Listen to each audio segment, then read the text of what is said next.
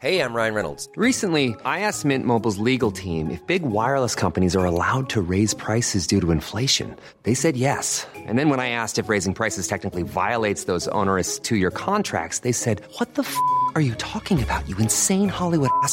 So to recap, we're cutting the price of Mint Unlimited from $30 a month to just $15 a month. Give it a try at mintmobile.com slash switch. $45 up front for three months plus taxes and fees. Promo rate for new customers for limited time. Unlimited more than 40 gigabytes per month. Slows. Full terms at mintmobile.com. Bonjour à tous, bienvenue sur l'antenne de CNews si vous nous rejoignez à l'instant. 90 minutes info, le débat, ça commence juste après le rappel de l'actualité en compagnie de Mickaël Dos Santos. Bonjour Mickaël. Les déchets s'accumulent à la gare Saint-Charles de Marseille. En grève depuis huit jours, les agents de propreté réclament des hausses de salaire et des garanties sur l'emploi. Tous souhaitent également plus de considération pour un travail qu'ils jugent sale, difficile et parfois dangereux. À peine définitive pour l'assassin de Shaina, l'ex-petite amie de l'adolescente et le ministère public ont décidé de ne pas faire appel de la décision de la Cour d'assises des mineurs de l'Oise. Le 10 juin dernier, la justice l'avait condamné à 18 ans de réclusion criminelle après avoir poignardé puis brûlé vive Shaina à Creil en 2019. Et puis enfin, les Occidentaux promettent de faire payer la Russie, réunis ce mercredi à Londres pour évoquer la reconstruction de l'Ukraine. Les alliés de Kiev ont averti que Moscou allait devoir payer la facture. L'agresseur doit être tenu pour responsable, a déclaré la présidente de la Commission européenne, Ursula von der Leyen. En parallèle, une aide financière a été promise par plus de 60 pays pour relancer l'économie de l'Ukraine. Et elle a une aujourd'hui, une agression particulièrement choquante et une question aussi. La sécurité des administrés de Pierre Urmic est-elle réellement assurée à Bordeaux? Par le passé, pouvaient sortir euh, en ville sans, sans, sans avoir peur. Et c'est vrai qu'aujourd'hui, il y a quand même deux, trois interrogations qui se posent. Vers euh, la gare Saint-Jean, etc., euh, parfois il y a des moments où on ne se sent pas forcément en sécurité et il y a moins de. Enfin, la police est moins présente euh, ces, derniers, ces derniers temps sur Bordeaux. Nous parlons aussi des centaines de migrants soutenus par des associations, des politiques également, délogés du Conseil d'État par euh, la police. C'était à la nuit tombée. Ça a donné lieu à quelques séquences chocs. On s'interrogera d'ailleurs sur les soutiens et les solutions de ces militants. Y en a-t-il vraiment?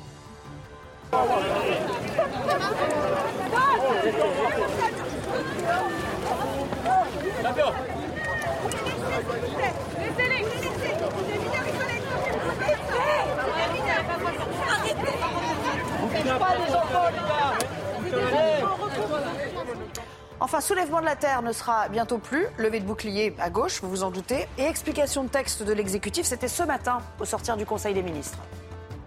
Pour pouvoir procéder à la dissolution d'un groupe comme les soulèvements de la terre, il faut effectivement réunir un dossier, dans un dossier, un certain nombre de preuves, d'éléments à charge qui montrent que le groupe met en danger la sécurité publique. C'est désormais le cas, il a fallu faire ce travail d'enquête, il y a aussi un contradictoire.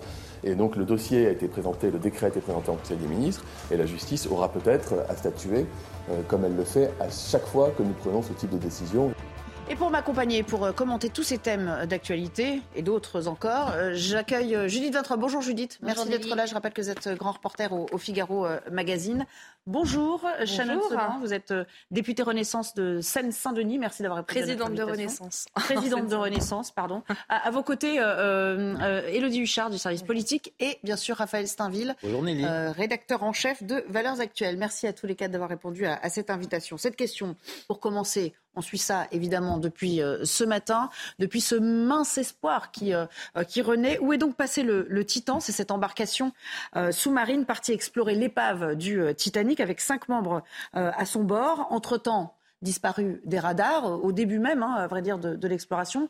Deux heures à peine après euh, son largage en mer. Alors je vous le disais, l'espoir est mince, mais il existe, car des signaux sonores ont été perçus entre-temps par, par les autorités, signe qu'il y a peut-être encore un peu de vie dans cette capsule d'exploration. Sarah Fenzari. Après de longues heures d'incertitude, l'espoir de retrouver le Titan est de nouveau permis. Des signes probables de vie ont été détectés par les sauveteurs à la recherche du sous-marin disparu depuis dimanche et surtout des cinq personnes à son bord. Deux indices distincts, des cognements ont été captés sous l'eau pendant les opérations de recherche dans l'Atlantique, entendus toutes les 30 minutes. L'aéronef canadien P3 a détecté des bruits sous-marins dans la zone de recherche. En conséquence, les opérations du ROV ont été déplacées pour tenter d'explorer l'origine des bruits. Le deuxième, la localisation d'un objet blanc et rectangulaire inconnu dans l'eau. Même si les secouristes arrivent à localiser l'appareil dans les prochaines heures, la tâche serait extrêmement délicate, voire même quasi impossible. Les chances de les retrouver en vie au cœur d'une épave totalement en ruine d'ici 36 heures sont pratiquement impossibles. Après la fastidieuse phase de recherche, les équipes vont devoir s'atteler à la délicate remontée de l'appareil. Et pour ce faire, les secouristes pourraient utiliser le robot envoyé par la France pour la troisième étape. Celui-ci servirait à tendre un câble reliant le Titan à un bateau qui par la suite pourrait tracter le sous-marin et ses passagers. Les forces armées américaines épaulées par le Canada et la France espèrent sauver les cinq personnes à bord qui n'ont plus que quelques heures d'oxygène en réserve. Et pour en parler, nous sommes en ligne avec euh, Bertrand Siboz, qui est expert en, recherche sous-marine. Bonjour, merci, euh, merci de nous rejoindre en direct sur l'antenne de CNews cet après-midi. Alors, nous sommes tous euh, novices autour, autour de cette table. Ma question va être simple. Est-ce qu'il y a, de votre point de vue, un réel espoir ou les contraintes techniques, telles qu'on les voit d'ailleurs hein, dans ce reportage, vous paraissent-elles trop fortes, trop difficiles aujourd'hui? Bonjour. Euh, déjà, de, prime abord, je voudrais, je voudrais que, enfin, apporter une précision euh, sur les, différentes contradictions qu'on peut entendre ça et là. Euh, je ne pense pas qu'actuellement un quelconque objet rectangulaire, blanc, ait pu être détecté où que ce soit. Euh, sans quoi, ça serait soit en surface, et dans quel cas il aurait été identifié, et ce serait au fond, il aurait été identifié. Donc il faut être extrêmement prudent avec tous les bruits que, l'on entend actuellement. Euh, par contre, pour ce qui est de la, du submersible dans lequel euh, ces malheureux dont Paul-Henri Dargelet sont, la, tâche va être vraiment ardue parce que d'une part, il faut le retrouver. Euh, ensuite, euh, une fois qu'on l'a retrouvé, c'est là que les, moments vont être terribles et abominables pour tous, euh, puisque ces gens-là ne sont pas forcément encore décédés. S'ils ne sont pas décédés, vous imaginez quelle angoisse cela va être, puisque dans l'état actuel des choses, on n'a pas encore les moyens techniques précis prévus pour remonter un tel sous-marin, puisqu'on ne sait pas dans quel endroit il est. Il est peut-être dans le milieu de l'épave, effectivement. Donc, euh, il y, a, cette course contre la montre euh, pour, pour, le retrouver, mais il va y avoir une deuxième course contre la montre ensuite qui va être de le remonter. Et je peux vous assurer que celle-là ne va pas être simple non plus. Oui, on rappelle que la survie, à bord, c'est 96 heures, donc euh, ça veut dire qu'on s'approche de la fin. On a donné jusqu'à demain 13 heures hein, pour, pour la réserve d'oxygène. Une question, pourquoi a-t-il disparu ainsi subitement? Qu'est-ce qu'on peut imaginer qu'il se soit passé à bord? Oh, a, il y a, il y a plusieurs issues possibles. La première, c'est un défaut structurel de la, coque du, de la coque du, comment, du sous-marin, du submersible. Et dans ce cas-là, il n'y a plus aucun espoir. Et je ne sais même pas si d'ailleurs on pourrait le retrouver. Euh, ensuite, euh, il y a un défaut structurel d'une partie spécifique de la coque qui, semble-t-il, paraîtrait plus faible que les autres, à savoir le hublot qui était plus grand que ceux des autres sous-marins, puisque celui-ci fait 60 cm, alors que normalement, c'est des hublots de plutôt 30 cm. Hein. Euh, et dans quel cas, on arrive à la même construction que, le problème précédent. Euh, ou alors on a juste des problèmes électriques ou des problèmes de communication, euh, et, ou les deux liés ensemble. Il faut savoir que si on n'avait que des problèmes de communication, le sous-marin serait déjà remonté et serait déjà en dérive quelque part dans l'Atlantique, ce qui était les premières suppositions, les premières hypothèses que l'on avait avait évoquées, euh, puisque les, au moment de, l'incident, il y avait beaucoup de bruit, le jour d'après aussi, euh, ce qui fait qu'il il pouvait être en dérive quelque part. Une dernière question, euh, Bertrand Siboz ces signes, euh, ces, coups, euh, ces, signaux sonores qu'on a entendus euh, à intervalles réguliers, semble-t-il, ça pourrait être tout à fait autre chose ou ça pourrait quand même émaner de l'appareil? Alors, ça pourrait être autre chose. On est près d'une épave qui est en, passe de s'écrouler. Donc il y a des bruits récurrents qui proviennent de l'épave, qui proviennent du fond de la mer, qui peuvent induire en erreur les, sonars et, les récepteurs. C'est pour ça que les Canadiens ont demandé à l'US Navy actuellement de, de, les aider à écouter pour savoir si ces bruits peuvent être effectivement l'épave. Et bien effectivement, c'est un espoir qu'il ne faut pas négliger. Euh, maintenant, euh, connaissant Paul-Henri Narjolet, je, je, pense qu'il aurait fait des bruits identifiables tels qu'un SOS, tout simplement, un signal que tous connaissent. Oui, bien sûr. Ça aurait été un, réflexe de sa part parce que je crois qu'il pouvait communiquer en morse et qu'il fait partie de ces, euh, de ces explorateurs qui sont euh, habilités à, s'exprimer, en tout cas qui ont la capacité de s'exprimer dans ce, dans ce langage codé. Merci beaucoup. Vos questions, euh, enfin vos réponses ont été assez éclairantes, mais on s'accroche quand même à, à, ce maigre espoir, évidemment, jusqu'à jusqu'à demain. Ça fait froid dans le dos quand même, Judith Vintrobe. D'autant qu'on parle de gens qui sont quand même chevronnés. Hein. Ils ne sont pas partis comme ça en exploration sauvage sans avoir pris un certain nombre de précautions quand même. Hein. Oui, mais bon. C'est le problème de la nature et des éléments. Oui, euh, enfin, apparemment, d'après ce que disait votre expert, il y a peut-être aussi un problème de matériel, mais pour l'instant, on n'en sait rien du tout et on doit juste espérer.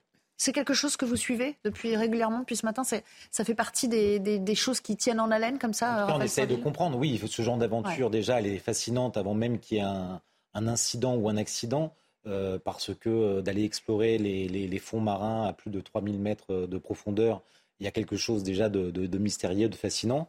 Euh, donc je pense que oui, beaucoup de Français regardent attentivement et avec une certaine angoisse les, dernières nouvelles de cette expédition. Et puis la France envoie aussi, je crois, un robot particulièrement pointu sur le plan technologique pour tenter d'épauler les marines canadiennes et américaines. D'ailleurs, on en reparlera à la fin de l'émission parce que nous serons en, en duplex avec notre correspondante à New York, Elisabeth Guedel, qui nous parlera sans doute de ce qu'en disent les médias américains. On sait que c'est euh, dans l'océan Atlantique, mais plus proche de la côte nord-américaine. Je vous propose de passer au thème suivant. C'est cette indignation euh, qui règne toujours euh, à Bordeaux après l'agression d'une septuagénaire et de sa petite fille. Les habitants dénoncent d'ailleurs maintenant, hein, les langues se délient, une forme d'insécurité grandissante et surtout un manque criant d'effectifs de police. On y revient dans ce reportage de Thibaut Barcheteau commenté par Sandra Chiombo. La violente agression d'une septuagénaire et de sa petite fille ce lundi à Bordeaux plane encore dans l'esprit des habitants. Choqués, ils dénoncent une insécurité ambiante dans la ville. Les amis, plutôt euh, par le passé, pouvaient sortir euh, en ville sans, sans, avoir peur. Et c'est vrai qu'aujourd'hui, il y a quand même deux, trois interrogations qui se posent. Vers euh, la gare Saint-Jean, etc., parfois il y a des moments où on ne se sent pas forcément en sécurité et il y a moins de. la police est moins présente ces derniers temps sur Bordeaux. Ce commerçant du quartier des Chartrons en a fait les frais. Il a été cambriolé en octobre 2022, avant l'ouverture de sa boutique. Ben voilà ce qui a été fait. Cambriolage, on ne veut pas se faire recambrioler une autre fois. On a dû faire appel à des spécialistes de la sécurité qui nous ont conseillé de d'obturer les battants, finalement. Donc que les fenêtres ne puissent pas s'ouvrir, que ce soit de l'intérieur ou de l'extérieur. Certains habitants pointent du doigt la politique menée par le maire de Bordeaux. Je me rappelle de Juppé qui était très bien et les changements de politique depuis, je ne les ai pas vus. On a entendu dire également que euh, certaines actions devaient être prises, notamment une augmentation des effectifs de police que je n'ai pas forcément ressenti. Pierre Urmic, le maire de Bordeaux, évoque des réponses compliquées à apporter en termes de sécurité, mais il assure y travailler avec les maires d'autres grandes villes. Bonjour Régine Delfour, vous êtes sur place euh, en Gironde. Est-ce que ce constat est partagé par beaucoup de, euh, riverains que vous avez pu euh, rencontrer La mise en cause de la politique sécuritaire du nouveau maire, est-ce qu'il y a une forme de déception de la part de ses administrés? Oui, absolument, euh, Nelly. Nous avons pu euh, donc échanger avec euh, énormément de riverains. Alors, les, les personnes qui, les opposants, donc au maire de Bordeaux, critiquent donc le fait qu'il n'ait toujours pas signé hein, ce contrat de sécurité intégré, c'est-à-dire ce, cette collaboration entre la police nationale et la police municipale, qui pourrait, comme dans d'autres villes, essayer de juguler la violence. D'autres nous parlent aussi de, de l'après-Covid, puisque il y a des centres de soins de, pour les euh, craqueux, en fait, pour les consommateurs de crack. Et il y a énormément euh, d'agressions. Euh, on a pu échanger tout à l'heure avec un riverain qui préférait d'ailleurs témoigner d'une façon anonyme par peur de représailles, qui nous disait qu'il avait beaucoup de ses amis, de ses voisins qui avaient déménagé, qu'il y avait également des classes qui fermaient. On a aussi rencontré des commerçants qui ne cachent pas leur colère, leur exaspération. Alors par, rapport à, ce drame, en fait, euh, ils nous disent mais en fait ça arrive très très souvent. Euh, là, il y a eu euh, cette vidéo, donc on médiatise ce fait, mais en fait à, Bordeaux, il y a ce, genre d'agression et en mai, les chiffres sont tombés. Les, atteintes à la personne en 4 ans ont augmenté avec plus de 12% en, 2022. Alors c'est un, c'est un vrai constat ici, Nelly, à Bordeaux. Régine en direct de, Bordeaux pour nous cet après-midi. Raphaël Steinville, c'est pas propre à Bordeaux. On peut, on peut dire la même chose d'autres villes. On, a fait beaucoup de reportages sur ce qui se passait à Nantes. hein, au centre-ville de Nantes il y a quelques semaines. On parle aussi beaucoup de Grenoble. Bon, je voudrais pas aller toujours dans la même direction, mais néanmoins, il y a quelque chose de cet ordre-là aujourd'hui. Oui, vous avez raison, absolument. Moi, je me faisais la, réflexion, c'est-à-dire qu'on a l'impression que le, le, rêve bobo écolo se heurte euh, euh, au réel, euh, à l'ensauvagement de la société et, et à l'absence de décision de, ces, maires écologistes qui aujourd'hui ont l'impression que le simple fait de, prôner des, des, villes pacifiées va suffire à, à, régler les problèmes d'insécurité dans leur ville. On voit que c'est l'inverse, on voit que non seulement c'est l'inverse, mais qu'il y a une accélération de ces, de ces, de ces mouvements, euh, euh, ces phénomènes d'insécurité dans, dans, ces villes. C'est sidérant. C'est-à-dire que, souvenez-vous, Grenoble, c'est euh, considéré comme la, la, la Chicago française. Nantes, on parle d'une ville, c'est le, le, Far West, où ça tire à tous les coins de rue. Et Bordeaux, qui était encore jusqu'à peu une ville à la réputation assez paisible. Oui. Euh, aujourd'hui, euh, de manière régulière, et tous les, tous les habitants euh, qui, qui, qui, résident à Bordeaux constatent ce, ce, changement. Shannon Seban, cette inertie, parce que vous avez peut-être regardé hier la conférence de presse de Pierre Urmic, hein, on sentait qu'il n'avait pas du tout les réponses. Cette inertie qu'on reproche à ces nouveaux maires, nous, fraîchement élus, hein, pour, pour les villes dont on, dont on parle là, eux, de leur point de vue, rejettent toujours la responsabilité sur la police nationale en disant qu'il n'y a pas assez d'effectifs, qu'eux ne peuvent pas contribuer à hauteur euh, du même nombre d'effectifs en de police municipale. Mais déjà, S'ils faisaient leur part du travail, pensez que, que, ça pourrait arranger un peu les choses? Absolument. Euh, moi, j'ai l'impression aujourd'hui, malheureusement, et loin de moi, euh, l'idée ici de stigmatiser les nouveaux maires écolos, hein, euh, que ce soit le cas à Grenoble ou encore ici dans la ville de Bordeaux, mais on a l'impression qu'ils vivent d'une certaine façon dans une réalité parallèle, dans un monde assez utopique, dans lequel c'est l'écologie ou la sécurité. Moi, j'ai envie de dire qu'aujourd'hui, le combat que nous devons mener, c'est l'écologie, bien évidemment, puisque c'est le combat du siècle, mais c'est aussi la sécurité. Ce n'est pas l'un ou l'autre. Oui, l'un n'exclut pas l'autre. C'est l'un et l'autre. Mhm. Et effectivement, dans cette affaire-là à Bordeaux, c'est euh, une la responsabilité doit être partagée avec l'État, bien entendu. Nous devons prendre de responsabilités, mais aussi les collectivités. Et je crois que le maire de Bordeaux, ici, aurait tout intérêt à armer ces policiers municipaux, ce qui n'est pas le cas actuellement, à utiliser des caméras de vidéoprotection, ce qui n'est pas le cas actuellement, à s'engager également à renforcer les effectifs de police, ce qui n'est pas le cas actuellement. Donc je veux bien qu'on renvoie effectivement la responsabilité systématiquement sur l'État, mais chacun doit prendre sa part des responsabilités. Et par ailleurs, dans cette affaire, si je peux juste me permettre de mhm. rajouter ce petit point, on voit bien que l'individu qui a commis euh, cette violence complètement atroce envers une grand-mère et sa petite fille il y a quelques jours était français, né en France, il avait 29 ans et il a été interné dans un hôpital psychiatrique. Le sujet de la santé mental aujourd'hui est majeur. Et Emmanuel Macron. Ça, c'est pas propre à Bordeaux, voilà, j'allais dire. Euh, bien entendu, mais c'est aussi un sujet. Euh, national On a beau mettre tous les moyens euh, du monde, si on n'agit pas et si on ne traite pas le mal à la racine, si on n'agit pas au plus près justement de la question de la santé mentale, on n'arrivera à rien. Et Emmanuel Macron s'est engagé à prendre ce sujet à bras le corps en investissant notamment sur le remboursement des consultations psychologiques dès l'âge de 3 ans et avec l'ouverture de postes dans les centres médico-psychologiques. Alors on parle souvent du sentiment d'insécurité, un fait que contestent évidemment certaines associations ou mouvements politiques, mais factuellement, qu'en est-il réellement? C'est la question qu'on a posée à, Dominique Régnier euh, qui dirige Fondapol. Écoutez, il était là ce matin. Cette agression confirme que, comme nous le savons par les données du ministère de l'Intérieur, que les, les, les, la, la, violence en France euh, est en pleine hausse. Il y a plus de 350 000 euh, agressions par an en France. Euh, c'est une poussée significative par rapport à l'année précédente. On a trouvé des niveaux aujourd'hui qui étaient ceux antérieurement observés avant le, la crise du Covid. c'est un phénomène objectif, incontestable.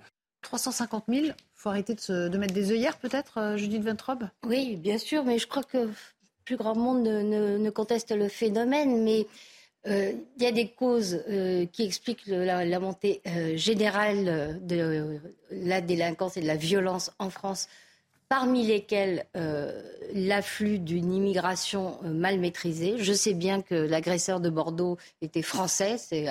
La plupart des médias se dépêchent de le dire vraiment pour couper court à toute mise en cause du facteur immigration et mauvaise assimilation dans la hausse de la délinquance. Mais ce que les maires écolos euh, ont en commun, c'est une politique extrêmement ouverte euh, vis-à-vis des migrants. Pierre Urmic, le maire de Bordeaux, euh, c'est un soutien fidèle euh, d'SOS Méditerranée, le bateau qui récupère des, réfugiés dont on a beaucoup parlé.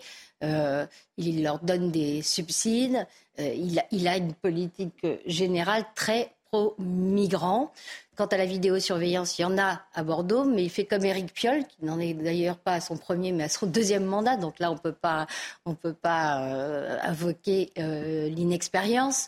Euh, il trouve que c'est pas très très utile, sauf pour éventuellement apporter des preuves. Mais une fois que les, les, les auteurs d'actes de, délinquance sont arrêtés, mais en tout cas pas du tout pour la protection des citoyens. Et puis on voulait vous partager ce sondage CSA pour CNews qui a été réalisé euh, dans la foulée euh, de l'attaque. Euh, voici la question posée hein, aux personnes sondées. Faut-il une tolérance zéro, c'est-à-dire des peines de prison ferme pour les personnes reconnues coupables d'agression physique Elodie Huchard, c'est assez massif comme réponse. Et on voit aussi qu'il y, a assez peu de variations euh, finalement en fonction des familles politiques hein, qui répondent. Oui, mais en fait, euh, c'est pas euh, étonnant parce que ce qu'on a de cesse de répéter aussi sur nos plateaux, c'est que si vous n'avez pas justement une tolérance zéro et pas de peine de prison ferme, forcément, il y a une impunité qui se met en place.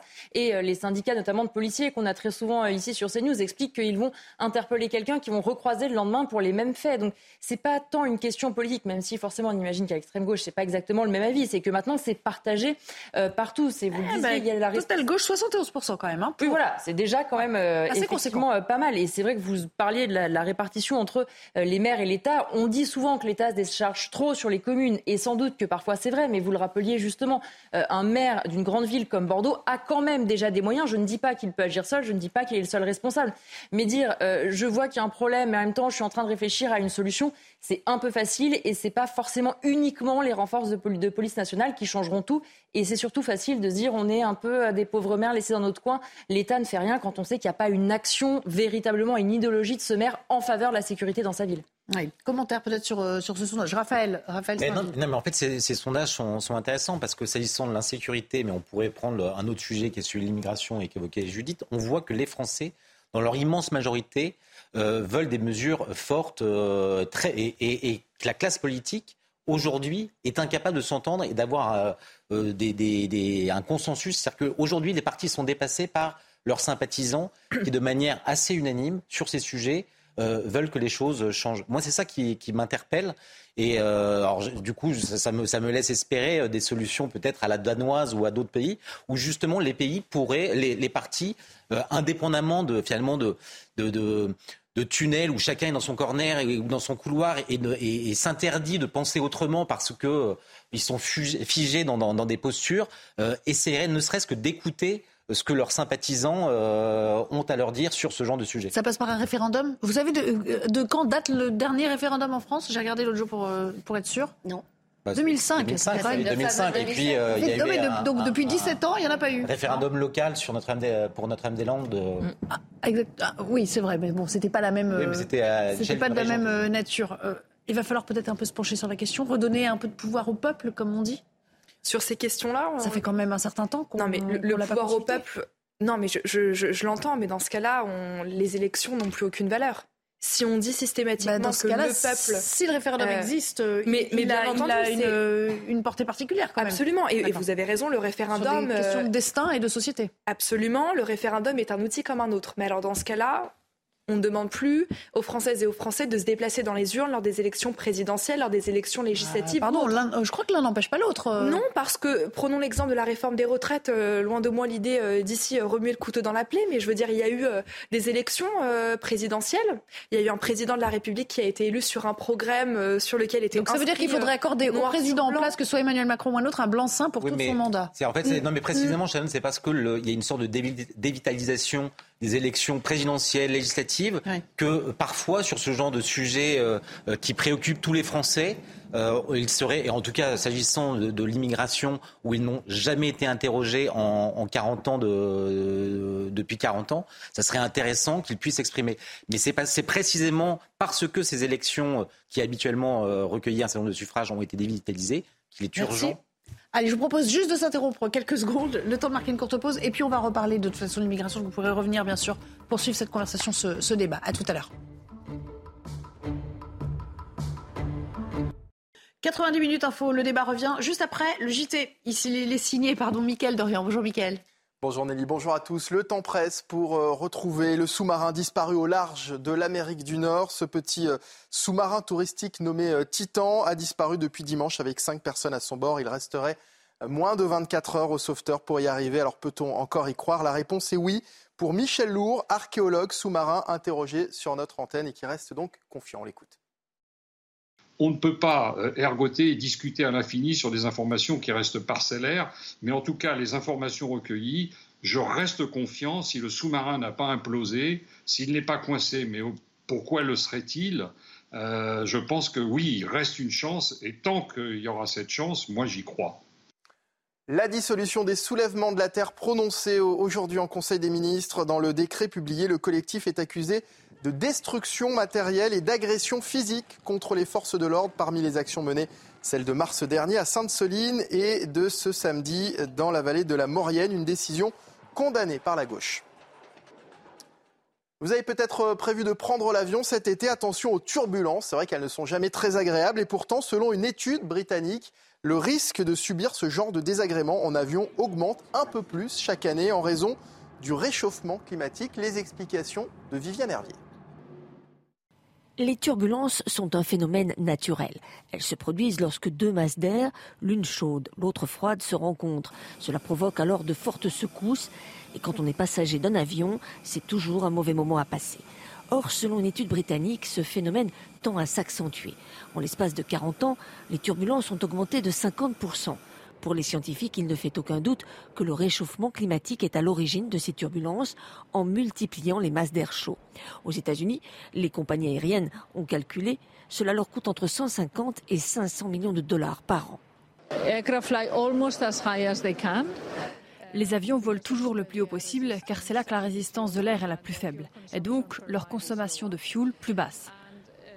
Et s'ils doivent éviter les turbulences, ils doivent soit les contourner, donc parcourir plus de kilomètres, soit voler plus bas avec plus de résistance de l'air et donc brûler plus de kérosène. Les turbulences provoquent également une usure de l'avion plus importante, au niveau des ailes notamment. Aujourd'hui, si vous prenez régulièrement l'avion pour faire Paris-New York, vous êtes confronté en moyenne à 10 minutes de turbulence durant le vol. En 2050, cette moyenne passera à 20 voire 30 minutes. Il vaudra mieux bien attacher sa ceinture.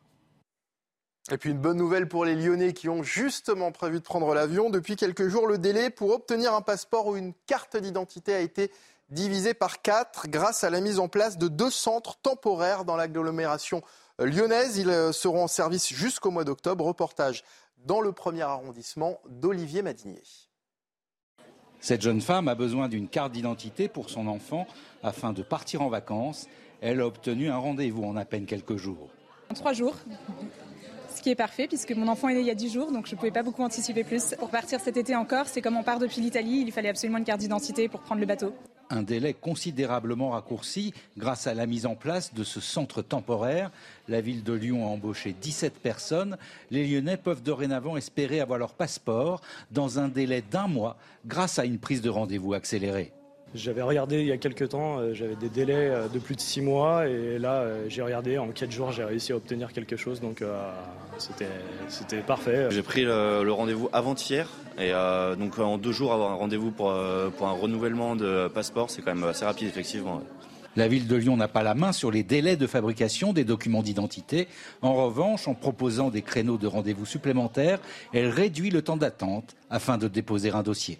C'est un vrai progrès parce que ça permet effectivement aux personnes qui avaient des rendez-vous éventuellement plus lointains de prendre rendez-vous ici et euh, pouvoir partir à, la date à laquelle ils souhaitaient partir.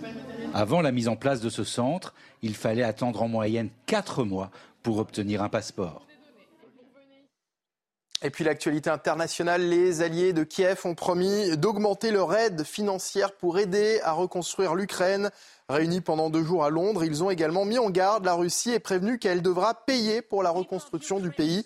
Volodymyr Zelensky, le président ukrainien, a d'ailleurs pris la parole à l'ouverture de cette conférence et a insisté sur la nécessité d'agir. Il n'y a actuellement aucun endroit au monde où il est nécessaire de construire et de reconstruire autant qu'en Ukraine. Chaque jour d'agression russe apporte de nouvelles ruines, des dizaines de milliers de maisons détruites. Des industries dévastées, des vies brûlées. Et voilà, c'est la fin de ce journal. C'est à vous, Nelly Denac, pour la suite de 90 minutes info. Merci, cher Michael. On se retrouve demain, bien sûr, pour euh, de nouvelles aventures euh, liées à l'info. Euh, on va reprendre le débat donc en parlant de ces 450 migrants qui occupaient jusqu'ici une école désaffectée du 16e arrondissement, la fameuse rue Erlanger, depuis maintenant 77 jours. Et ils se sont déplacés pour une grande partie vers la place du Palais Royal. C'est dans le centre de Paris, c'est devant le Conseil d'État. Ils ont été évacués sous haute tension, vous allez voir sur ces images, par les forces de l'ordre à la nuit tombée. Mathieu Devez. Des policiers copieusement insultés par des migrants, symbole des scènes de tension vécues cette nuit dans la capitale. Après quelques heures d'occupation place du Palais Royal, environ 450 migrants sont évacués par les forces de l'ordre dans une ambiance tendue.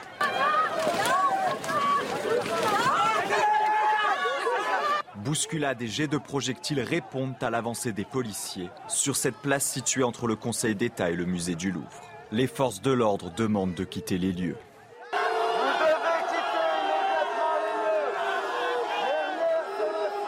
Mais soutenus par des élus de gauche, des membres de trois associations d'aide aux migrants créent des chaînes humaines. Un porte-parole dénonce les méthodes employées par les forces de l'ordre. Ils ont resserré la nasse petit à petit en sortant les personnes au fur et à mesure. C'était les personnes qui étaient traînées par le sol, enfin traînées sur le sol. Il y a eu une quarantaine d'interpellations. Euh, il y a plusieurs jeunes qui sont partis euh, à l'hôpital. Là, on est un peu démunis. L'intervention des forces de l'ordre s'est conclue peu après une heure du matin. Bon, Judith Vintrop, c'est toujours un peu le même euh, modus operandi, c'est-à-dire euh, ces tentes qu'on voit euh, toutes neuves, qui ne sont pas, qui ne sont pas procurées eux-mêmes, hein, qui ont été fournies par les fameuses associations. des politiques de premier plan, on a vu le député LFI Thomas Porte à leur côté, souvent sertis d'ailleurs de leur, de leur écharpe tricolore. Qu'est-ce qu'ils cherchent en faisant cela? Est-ce que c'est vraiment leur rendre service que de faire ce genre d'action? Euh, non, pas du tout. Euh, ils cherchent à attirer la compassion. Alors, euh, ça marche auprès d'une certaine partie de la population, mais ça marche de moins en moins. On pourrait dire ça, ça a eu marché.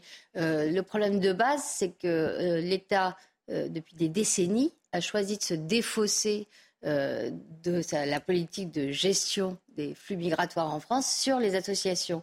Et, tout le monde le dit, y compris euh, Didier Lesky, qui est le président de l'Office euh, de l'immigration et de l'intégration, qui est euh, chevènementiste historique, euh, homme de gauche, qui dit c'est quand même paradoxal que l'État confie à des associations des missions auxquelles ces associations en question sont philosophiquement opposées. Elles considèrent que quiconque veut entrer en France doit rentrer en France. Donc ça, donne ce genre d'instrumentalisation à des fins idéologiques. Hmm. Euh, agrémenté parfois d'une de, pointe de mauvaise foi, parce qu'on entendait parmi les slogans qui étaient criés euh, hier soir, euh, laissez-les, ce sont des mineurs, des mineurs. On voit sur les images qu'il n'y a pas énormément de mineurs quand même parmi eux. Hein. Hein. Et en plus, ont été, ils ont été déboutés pour la plupart. S'ils sont là, c'est parce que les, les, supposés mineurs qui se retrouvaient dans Mais ils continuent de maintenir ce discours. ont été déboutés. Donc là, on a 450 adultes qui ont été déboutés de leur présomption de, de je sais même plus d'excuses de, minorité ou de minorité, ouais, de minorité.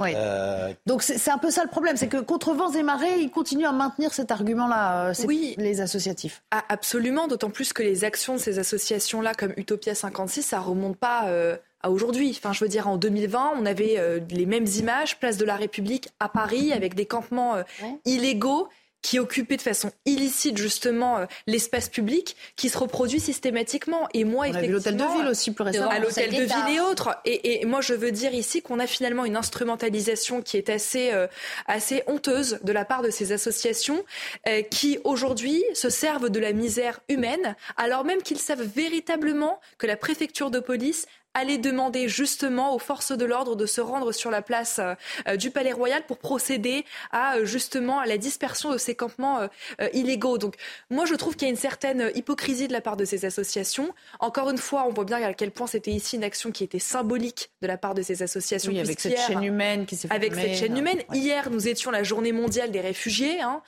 donc on voit bien ici qu'il y avait aussi la volonté d'avoir une action coup de poing euh, et systématiquement avec la présence d'élus, bien évidemment, tels que Thomas Porte, euh, qui est élu la France Insoumise, comme vous l'avez rappelé, qui arbore ici son écharpe dans une occupation qui est encore une fois illégale, non autorisée. Et moi, j'ai un petit peu du mal avec tout cela. Alors, vous le disiez, la plupart ont été déboutés. Hein, 650 qui euh, étaient dans cette école désaffectée du 16e. que va-t-il advenir? Réponse sur place avec Augustin Donadieu. La rue Erlanger dans le 16e arrondissement de Paris a retrouvé son calme. Plus de 650 migrants occupaient illégalement l'établissement scolaire désaffecté juste derrière moi. Ils espéraient une prise en charge par euh, l'État. Hier soir, 450 migrants se sont déplacés euh, devant le Conseil d'État pour euh, demander une mise à l'abri d'urgence par l'État, mais également un dialogue immédiat avec les autorités après que leur statut de mineur isolé se soit vu refusé par l'aide sociale à l'enfance. Ici, dans le 16e arrondissement, les avis des habitants eh sont mitigés. Il y a ceux qui sont soulagés de voir ces migrants euh, quitter euh, le quartier, puisque certains troublaient euh, la tranquillité de ce quartier. Et il y a d'autres habitants qui regrettent qu'aucune solution viable ne soit trouvée et que finalement le problème ne fait que se déplacer. Et ça bouge sur ce plan hein, euh, euh, de la politique migratoire. On repense évidemment à, la rencontre avec Georgia Meloni hier, le réchauffement euh, qui est en place. Tout cela aussi, Elodie Huchard, alors que la loi immigration se profile. Et, et, la majorité a compris d'ailleurs que ce serait difficile de sceller une alliance réelle mmh. avec les LR. Donc il va falloir trouver des accords à la marge en fait. Oui, parce que euh, ce qui est compliqué, c'est que depuis le début, euh, la majorité se dit les voix qui nous manquent sont toutes trouvées, c'est du côté euh, des Républicains. Mais Olivier Marlex, Éric Ciotti et Bruno Retailleau ont été très clairs dès le début. Ils veulent bien de la loi immigration partie durcissement, notamment pour lutter contre l'immigration illégale. En revanche, ils ne veulent pas, et ils l'ont dit tout de suite de la partie métiers en tension et titre de séjour pour les métiers en tension. Au début, la majorité s'est dit, et nous disait tout à fait euh, en off, de toute façon, ils vont céder, on a besoin d'eux. Ils oublient quelque chose, c'est que la majorité a beaucoup à perdre, un peu moins les LR, parce que autant leurs électeurs ne comprendraient pas qu'ils soient opposés à l'intégralité de la loi, ce qui n'est pas le cas. Ils sont opposés à une partie euh, bien précise. Et on voit évidemment, hein, Gérald Darmanin prend beaucoup de temps avec euh, les élus de droite. Un député de droite me disait, c'est fou, j'ai plus de ministres qui m'appellent que les gens de mon propre parti, parce qu'on est dans la partie de drague où il faut aller les chercher, mais c'est vraiment un bras de fer qui s'engage.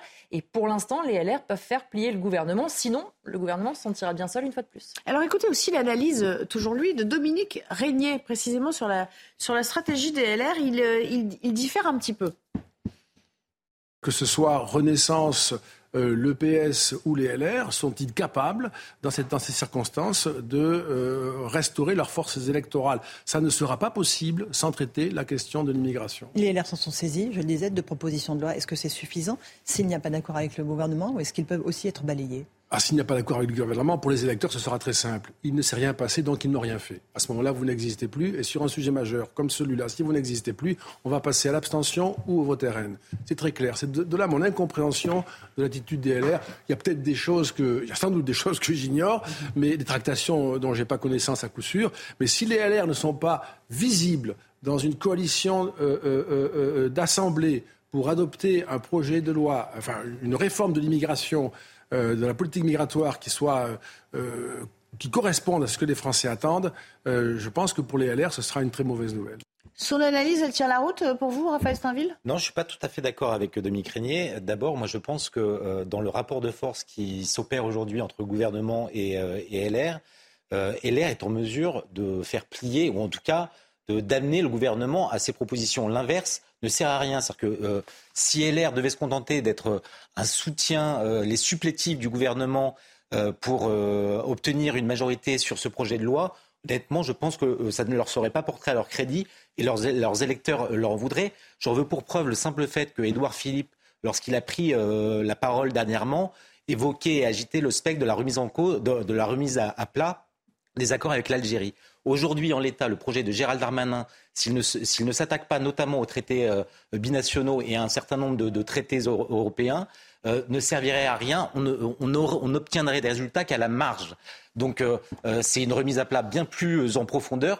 Et c'est le, sens, je pense, des, deux propositions de loi de, LR, dont une, proposition de loi constitutionnelle qui permettrait euh, à, la, France de reprendre en destin son, son, son de reprendre en main son destin. voilà exactement. Oui, Shannon Sevant, c'est vrai que là, euh, on sent qu'ils ont été quand même à la manœuvre. En tout cas, ils ont créé une forme de surenchère les LR euh, dernièrement. Absolument. Moi, je, moi, je crois qu'ici, les Républicains voient une, une, comment dire, une autoroute devant eux, en tout cas une brèche dans laquelle ils, tentent, ils tentent de s'insérer pour justement montrer qu'ils ont un petit peu du poids. Ils tentent de faire effectivement monter les enchères.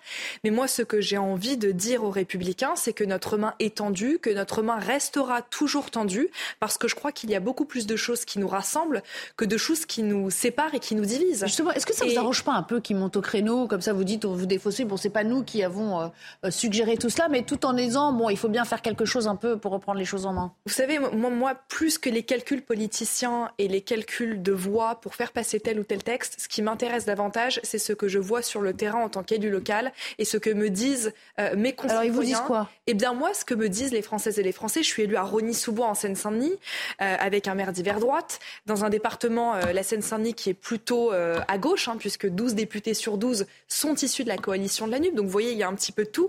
Moi, ce que me disent aujourd'hui les Français, c'est que ce projet de loi immigration, il est véritablement souhaité.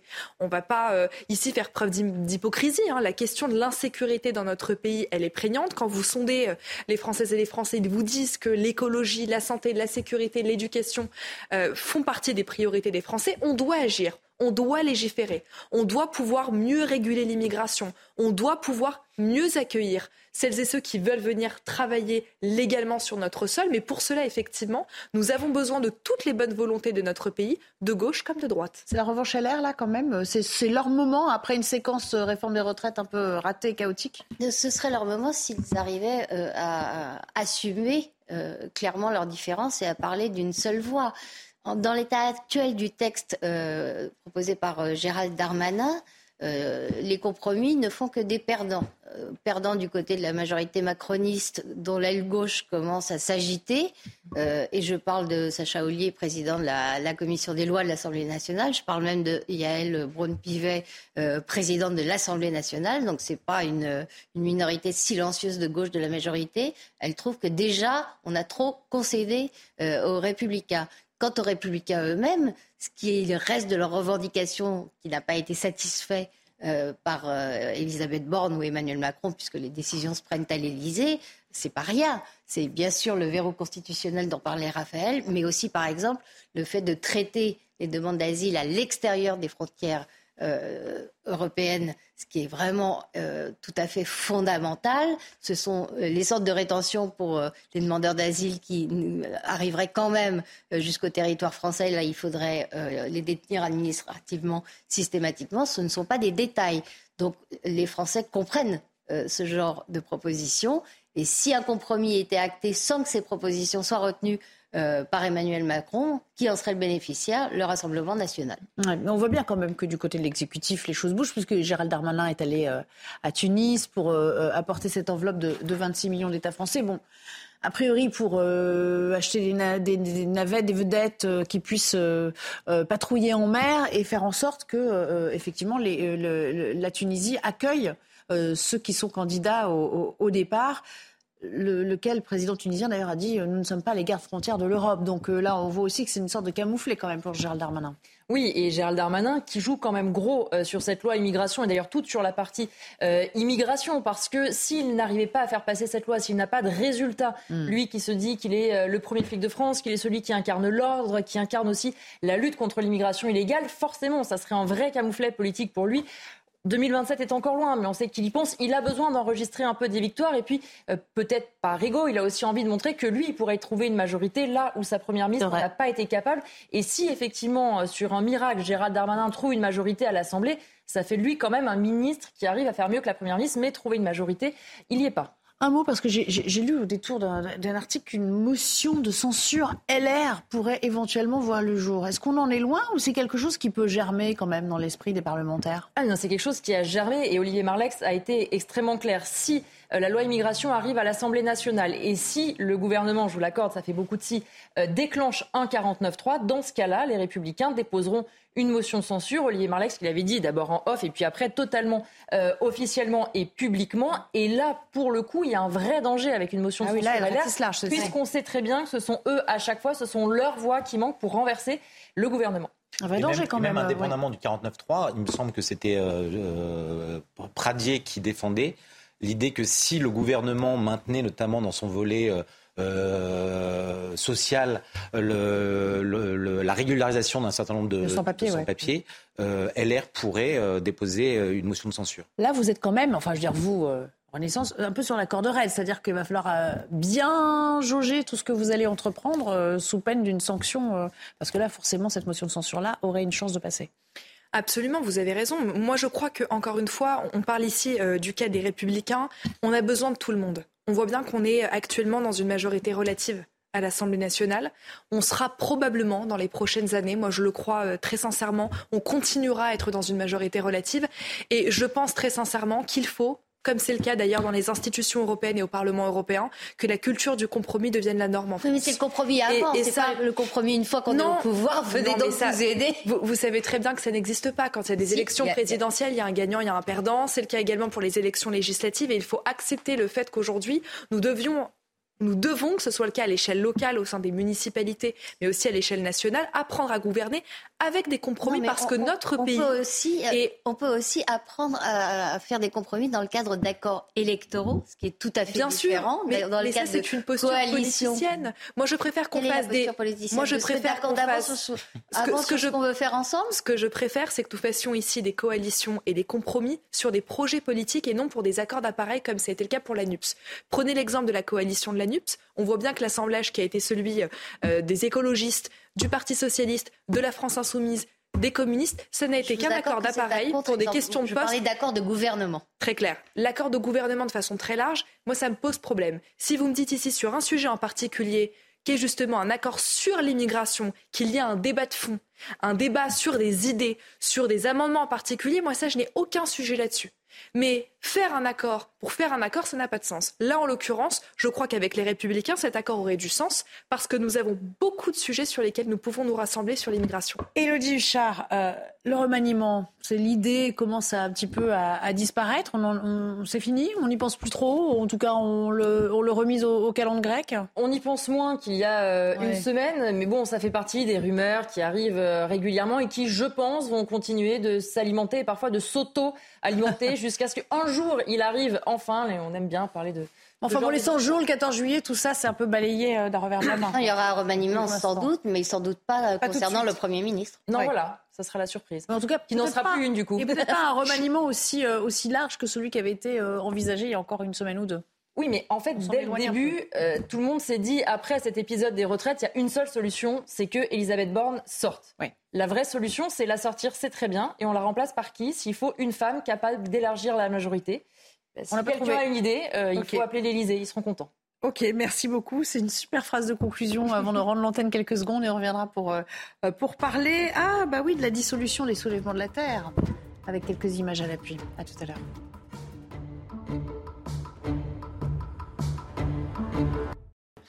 Nous sommes de retour. Avant de reprendre le débat, je vous propose de sortir de l'actualité, s'enquérir pardon, de l'actualité avec Michael Dos Santos.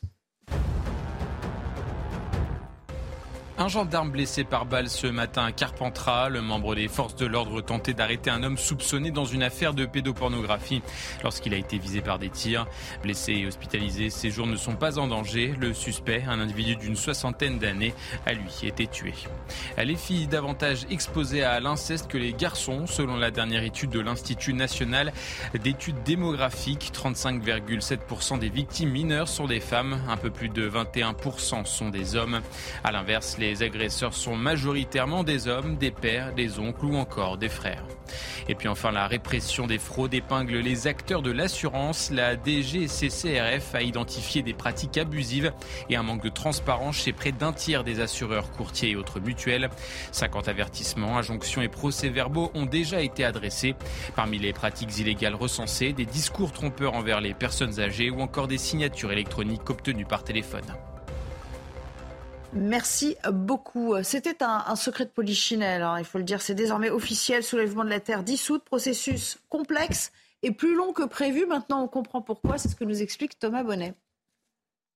Olivier Véran a donc confirmé que le ministre de l'Intérieur, Gérald Darmanin, a présenté en Conseil des ministres ce matin un décret pour proposer la dissolution des soulèvements de la Terre, une décision qui n'est pas de la censure idéologique, assure euh, Olivier Véran, qui a donné quelques détails sur les raisons qui ont poussé euh, le gouvernement à cette décision. Écoutez. Pour pouvoir procéder à la dissolution d'un groupe euh, comme les soulèvements de la Terre, il faut effectivement réunir un dossier, dans un dossier, un certain nombre de preuves, d'éléments à charge qui montrent que le groupe met en danger la sécurité euh, publique. C'est désormais le cas. Il a fallu faire ce travail d'enquête. Il y a aussi un contradictoire. Et donc le dossier a été présenté, le décret a été présenté en Conseil des ministres, et la justice aura peut-être à statuer, euh, comme elle le fait à chaque fois que nous prenons ce type de décision, et à chaque fois, je ne crois pas vous dire de bêtises en vous disant que la précision des dossiers a permis à chaque fois d'obtenir euh, validation par la justice. Alors on se souvient qu'au mois de mars dernier, Gérald Darmanin avait déjà proposé la dissolution des soulèvements de la Terre après les événements de Sainte-Soline, mais la procédure a patiné, une procédure qui s'est donc euh, accélérée ces derniers jours, sans doute suite aux récentes actions qui ont été euh, menées, que ce soit le sabotage d'une exploitation agricole ou encore les violences en marge des manifestations contre la ligne ferroviaire Lyon-Turin. Le gouvernement assure avoir réuni un dossier suffisamment étayé en termes de preuves et de charges pour justifier justifier la dissolution des soulèvements de la Terre. L'organisation qui, elle, a déjà annoncé qu'elle allait déposer un recours devant la justice. Judith, Judith vient très bien. Beaucoup de choses dans ce qu'il nous dit là. C'est vrai qu'on pouvait s'étonner que ça prenne autant de temps, puisqu'il y avait eu Sainte-Soline et qu'on avait dit, bon voilà, on va le faire. Est-ce que ces explications vous, euh, vous convainquent Pas du tout. Euh, pas du tout. Puis elles contredisent les informations qu'on avait euh, au Figaro. Le patinage, il n'est pas du tout technique, il est politique. Elisabeth Borne a eu le dossier, a le dossier ficelé sur son bureau, transmis par Gérald Darmanin depuis plus d'un mois. Et euh, elle ne voulait pas euh, mettre la décision euh, à l'ordre du jour du Conseil des ministres, tout simplement parce qu'elle a de la sympathie pour les mouvements écolos, y compris les mouvements écolos qui enfreignent la loi, comme elle l'a montré tout à fait publiquement quand il y a eu le blocage, rappelez-vous, de l'Assemblée générale de Total, c'était à la fin du mois de mai. Euh, alors, euh, vous me direz, ils ont rien cassé et agressé personne, mais en tout cas, c'était une entrave à la liberté de circulation des actionnaires qui voulaient se rendre à l'Assemblée générale. Et quelle a été la réaction de Madame Borne? Elle a dit les, les militants sont dans leur rôle euh, d'alerter et ils ont raison de demander une accélération. Et elle ne veut pas, c'est une femme issue de la gauche, elle ne veut pas se fâcher euh, avec une certaine frange euh, euh, de son électorat qui est favorable, y compris à l'utilisation de la contrainte physique. Donc là, en gros, elle ne pouvait plus reculer parce que... parce qu'Emmanuel Macron a tapé du poing sur la table. Et parce qu'il y a eu Lyon-Turin aussi en 30 ans quand même, il faut le dire. Aussi. Euh, vous, corroborez ces propos? Ça, ça bloquait à Matignon? Ah non, non, Pour des raisons tout à fait personnelles? J'ai aucune information. Pas, pas personnelle, politique. politique. mais de sympathie quand même. Euh, vous le dites mais dans, ces, dans ces mots. J'ai aucune information en ce sens. En revanche, moi, ce que je vois ici, j'accueille avec euh, beaucoup de joie et beaucoup de soulagement la dissolution aujourd'hui du groupement Le Soulèvement de la Terre. Parce que moi, ce que j'ai vu, c'était des images d'une rare violence. On l'a vu à Sainte-Soline. on l'a vu dans le cadre de la mobilisation ce week-end contre le projet de Lyon-Turin qui est soit dit en passant, un projet ô combien résolument euh, écologique. Et moi, je combats ici ces mouvements factieux d'ultra-gauche qui n'ont qu'une seule ambition, c'est de casser, casser, casser, casser au nom de quoi D'un soi-disant combat écologique. Moi, je ne crois pas que c'est euh, euh, avec ces violences qu'on arrivera à faire avancer la cause écologique. on peut investir 300 millions d'euros par an euh, d'ici à 2030, comme veut le faire le président de la République, pour avancer pour un moteur euh, plus économe en carburant, ça, ce sont euh, des investissements qui valent le coup. Mais ici, on voit bien finalement qu'il n'y a qu'une seule ambition, c'est utiliser la cause écologique, qui est et qui doit rester le combat du siècle, à des fins finalement de, de violence et juste pour casser, pour casser. Et en l'occurrence, vous avez ici des élus tels que Mathilde Panot, qui se sont joints à ces manifestations qui ont été interdites. Elle n'est pas la seule, il y avait Ricciol, tiens, on y revient, voilà, de Grenoble. Qui ont été interdites et moi j'ai beaucoup de mal avec ça. Alors, euh, une dissolution et après, Raphaël Steinville, beaucoup disent oh, de toute façon, vous pouvez dissoudre autant que vous voulez, ça renaîtra de ses cendres sous une autre forme. Qu'est-ce que vous répondez Il euh, faut bien commencer quelque part non, mais Oui, probablement. Je pense qu'au récit que Judith a, pu faire, euh, expliquant finalement le, le retard qui a été pris dans le, dans le dossier, s'ajoute quand même une complexité euh, parce que euh, les soulèvements de la terre ne sont pas constitués en association et donc euh, ça rend plus difficile que pour d'autres groupes en tant que tel constituer avec des statuts juridiques la possibilité de dissoudre.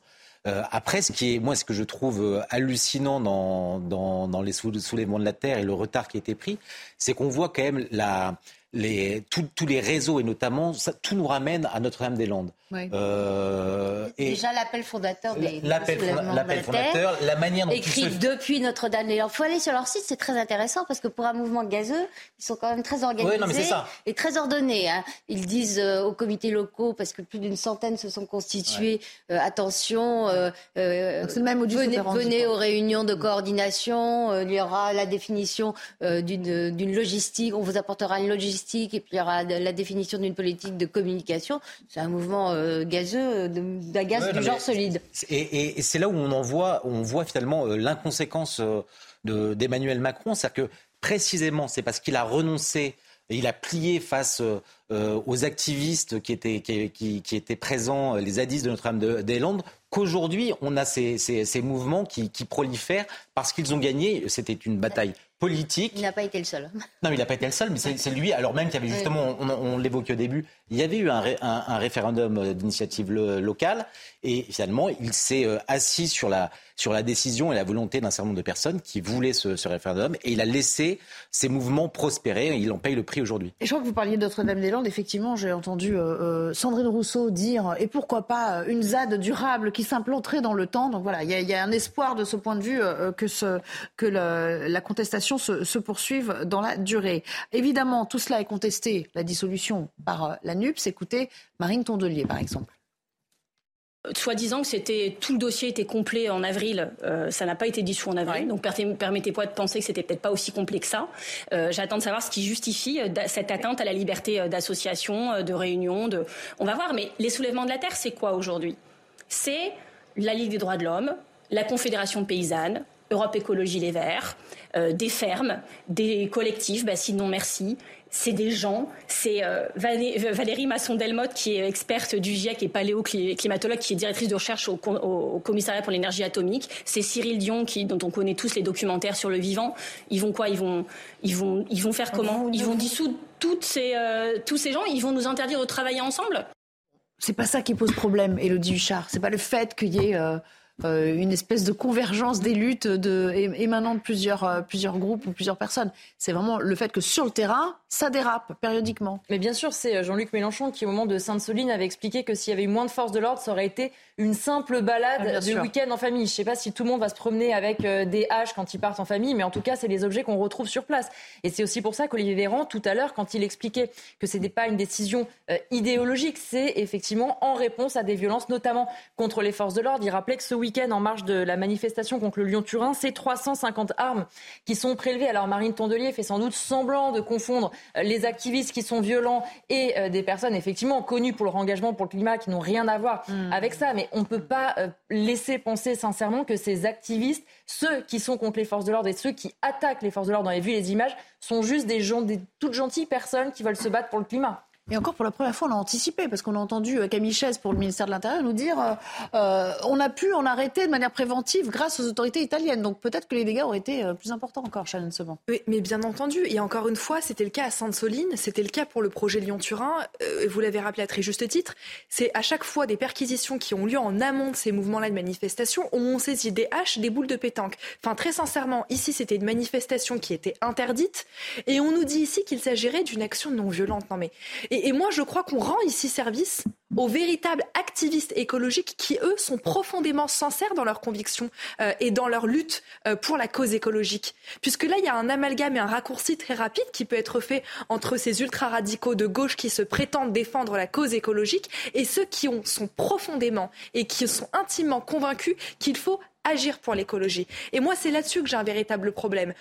Quand on prend la décision très courageuse de dissoudre les soulèvements de la terre, c'est parce que derrière tout cela, c'est pas le combat écologique qui est en cause, hmm. c'est seulement la violence et il n'y a qu'un seul but derrière tout cela, c'est utiliser un alibi, l'écologie pour utiliser la violence. Alors, je voulais vous partager la réaction d'une autre figure historique quand même de l'écologie. On l'avait un peu oublié euh, ces derniers mois, il faut le dire quand même, c'est Noël Mamère.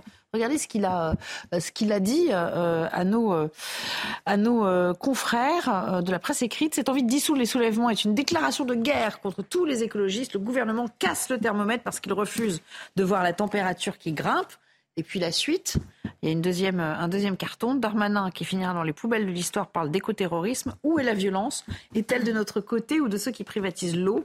Un bien commun qui se fait rare. On continue, jeudi de 23, dans le déni oui, mais voilà la raison pour laquelle euh, moi je ne m'aventurerai pas euh, à faire le tri entre les gentils écologistes qui veulent seulement le bien de la planète et, qui se refusent à toute violence et euh, à ce genre de radicaux. Il Donc tout est justifiable pour, pour peu que la cause soit Il y a aujourd'hui dans l'écologie militante telle qu'elle existe en France un continuum et des caractéristiques communes. La première d'entre elles étant il faut abattre le système capitalisme et mmh.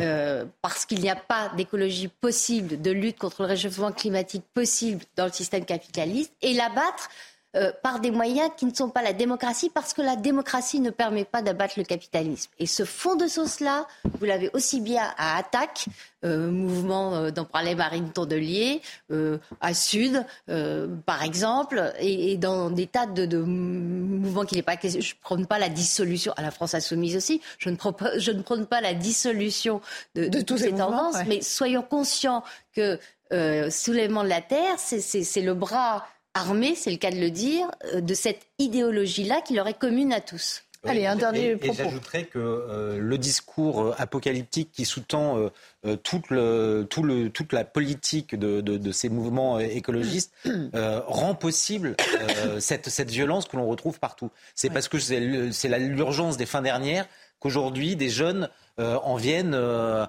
à, prendre des armes pour défendre un bout de terre contre des projets qu'ils jugent euh, écocide pour la planète. En tout cas, ce, terme d'écoterrorisme, il passe pas du tout à gauche. À chaque fois, on sent qu'il y a une levée de bouclier. Euh, non, à, comment à cause de cette, cette identité de vision. Oui, c'est ça. Et aussi parce que euh, tout justifie. Enfin, en gros, la, fin justifie les moyens eh pour eux. Hein, oui, parce qu'en fait, ce sont des moyens d'action extrêmement violents. Ils ne peuvent pas l'ignorer. Quand Noël Mamère fait cette phrase, on a l'impression que chaque personne qui, est, qui se sent écologiste est allée un jour avec des armes attaquer des forces de l'ordre j'ai presque envie de dire, c'est limite insultant pour les gens, tous les écologistes qui ne se comportent pas comme ça. Et donc, évidemment, c'est aussi un moyen pour eux de faire monter la sauce, de dire qu'on ne respecte pas la liberté d'expression, la liberté de manifestation, et une fois de plus, de dire qu'on est euh, en dictature. On a eu, euh, ceci dit, l'habitude avec eux. On fait euh, une petite interruption et puis on viendra pour parler évidemment du Titan dont on cherche toujours, dont on guette toujours quelques signaux au fond de l'océan Atlantique. le temps presse parce que les, heures continuent de s'égrener et évidemment on n'a toujours pas de, de nouvelles rassurantes venues du fond de l'océan. À tout de suite. Nous sommes de retour pour la toute dernière partie de l'émission et on va évidemment euh, tenter euh, de prendre des nouvelles des recherches euh, du Titan. Vous le savez, c'est cette petite embarcation, ce sous-marin parti explorer l'épave du Titanic et qui entre-temps a disparu deux heures seulement après sa mise en mer. Alors évidemment, on sait qu'aujourd'hui, vu la proximité de la côte nord-atlantique, ce sont les marines américaines et canadiennes qui sont euh, à l'œuvre pour euh, retrouver dans le peu de temps imparti maintenant la, capsule Titan. Euh, bonjour Elisabeth Guedel, vous êtes notre correspondante à New York. J'imagine qu'on emploie les grands moyens. Eh oui, les recherches ont redoublé d'efforts, effectivement. C'est en gros la dernière journée d'espoir de retrouver vivants ces cinq hommes à bord du petit sous-marin. Les réserves d'oxygène s'épuisent. Alors, les recherches se concentrent sur euh, la partie euh, nord de l'Atlantique où des sons répétés particuliers ont été détectés euh, hier euh, dans l'eau. Ce sont comme des coups, des claquements réguliers toutes les 30 minutes. C'est un avion canadien, euh, qui, vous l'avez dit, qui participe aux recherches et qui normalement effectue des patrouilles maritimes, qui a repéré ces sons et ça a été confirmé par des balises sonars. Donc il y a, l'espoir hein, avec ces sons et c'est là on se concentre. On sait que c'est le protocole en fait quand un sous-marin perd contact avec l'équipe en surface, eh bien de produire reproduire ces sons réguliers parce que ça se distingue des autres bruits euh, de la mer. Donc il y a ces recherches, c'est la course contre la montre et puis en parallèle, vous savez, les experts se demandent pourquoi ce petit sous-marin n'est pas remonté à la surface au premier signe de problème. Normalement, c'est prévu hein, euh, quand il y a une perte de communication, hop, normalement, ce genre de submersible remonte à la surface euh, pour ces situations d'urgence. Ça n'a pas été le cas et donc là, on essaye aussi de, comprendre, mais encore une fois, on, essaye de repérer ce, petit sous-marin qui n'est pas prévu à l'origine pour rester aussi longtemps euh, dans les profondeurs de l'océan. Vous l'avez dit, euh, la communication a été perdue dimanche soir, ça fait plus de deux jours. Elisabeth, euh, petite question subsidiaire. Est-ce que ça passionne autant les, chaînes américaines, les médias américains que nous ici, sachant évidemment qu'il y a aussi un Français embarqué à bord, ou ça passe relativement inaperçu? Non, non, c'est vraiment euh, pour les chaînes américaines. On, voit partout ces images, les spécialistes, les amis de ces cinq personnes euh, à bord. Euh, alors évidemment, on passe aussi à d'autres sujets parce qu'on n'avance pas, on ne va pas faire un décompte. ça serait assez morbide, un décompte des réserves d'oxygène, mais évidemment, les chaînes reviennent régulièrement sur cette information qui est quand même majeure. Hein. C'est quand même la première fois que ce genre d'accident arrive beaucoup Elisabeth pour euh, toutes ces précisions et euh, on espère euh, peut-être vous avoir pour de, bonnes nouvelles, qui sait, dans le courant de, la nuit. Merci beaucoup et à très bientôt sur, sur l'antenne. Écoutez aussi ce qu'en disait cet ancien commandant de vaisseau de, la, de la Marine nationale. Il parle précisément de, de cette réserve d'oxygène qui pourrait venir à manquer cruellement d'ici quelques heures on est vraiment dans la dernière ligne droite, puisque c'est au plus tard demain midi que l'oxygène viendra définitivement à manquer à bord. Et déjà, je pense que l'atmosphère à bord doit être euh, un peu délétère et un peu, euh, un peu narcotique euh, avec la dégradation de, la teneur en oxygène à bord. Et puis donc, je vous le disais, il y a euh, le spécialiste euh, reconnu euh, et incontestable du Titanic à bord de cette, de cette embarcation. C'est Paul-Henri Nargelet. Il est âgé de 77 ans. Je crois qu'il est allé 20 ou 30 fois. C'est vous qui me le disiez, Raphaël Stainville, une trentaine de fois. Il a passé plus de temps à explorer, le Titanic que le capitaine du Titanic lui-même. Donc on peut lui reconnaître quand même une certaine expertise en la matière. C'est aussi ce que disait son attaché de presse, Mathieu Johan, qui, qui espère qui se raccroche aussi à cet espoir que cette connaissance quand même euh, des fonds marins peut lui servir à un moment donné. Que je sais, c'est que Paul-Henri, avec toute son expérience, son âge et tout ce qu'il a déjà vécu et traversé, ne se serait jamais embarqué dans ce sous-marin s'il n'avait pas eu des garanties euh, de, sécurité et de sûreté, au moins pour ses passagers, parce que lui, si souvent mis en danger. Hein, c'est ce que c'est d'ailleurs ce qu'il raconte dans son bouquin. Plusieurs fois, il s'est retrouvé dans des situations d'urgence, Paul-Henri Narjolet. Donc euh, euh, tout me laisse à penser, notamment que euh, que peut-être l'issue peut être heureuse. On parlait de ses coups tout à l'heure. J'espère que c'est c'est un bon présage. Voilà, le compte à rebours euh, a commencé. On verra où en sont euh, les recherches. Euh, je vous rappelle que l'épave du Titanic est à 1500 km environ de la côte nord-américaine, au large du, Canada, et que donc tous les moyens possibles sont employés pour tenter d'identifier, de localiser ce tout petit appareil, hein, parce que ça fait que 7 mètres de long. donc évidemment, c'est quand même assez exigu à l'échelle de l'océan, et on ne sait pas par quelle profondeur il repose en ce moment. On continue évidemment de suivre euh, ce dossier très attentivement. On marque une courte pause et on revient pour se dire au revoir.